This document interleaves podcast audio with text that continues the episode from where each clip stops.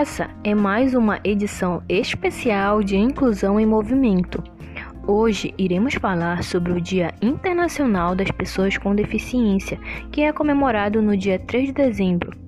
A data foi criada em 1992 pela Organização das Nações Unidas e é um momento para reflexão a respeito dos desafios enfrentados pelas pessoas com deficiência e das melhorias que devem ser feitas para garantir acessibilidade e inclusão social. A cada ano, uma nova temática é abordada.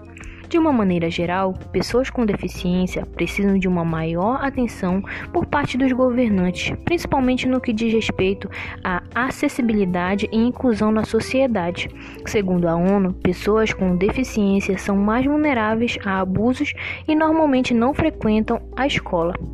Também é importante destacar que a maioria dos deficientes não conseguem entrar no mercado de trabalho, principalmente porque alguns Empregadores acreditam que essas pessoas não são capazes de realizar o trabalho com eficiência, além de acharem que a construção de um ambiente acessível é bastante cara. Sendo assim, está claro que é fundamental que se criem políticas que acolham melhor essa parcela da população. Por isso que o Dia Internacional das Pessoas com Deficiência foi criado pela ONU, a fim de conscientizar a população e promover inclusão em todos os sentidos para as pessoas com deficiência.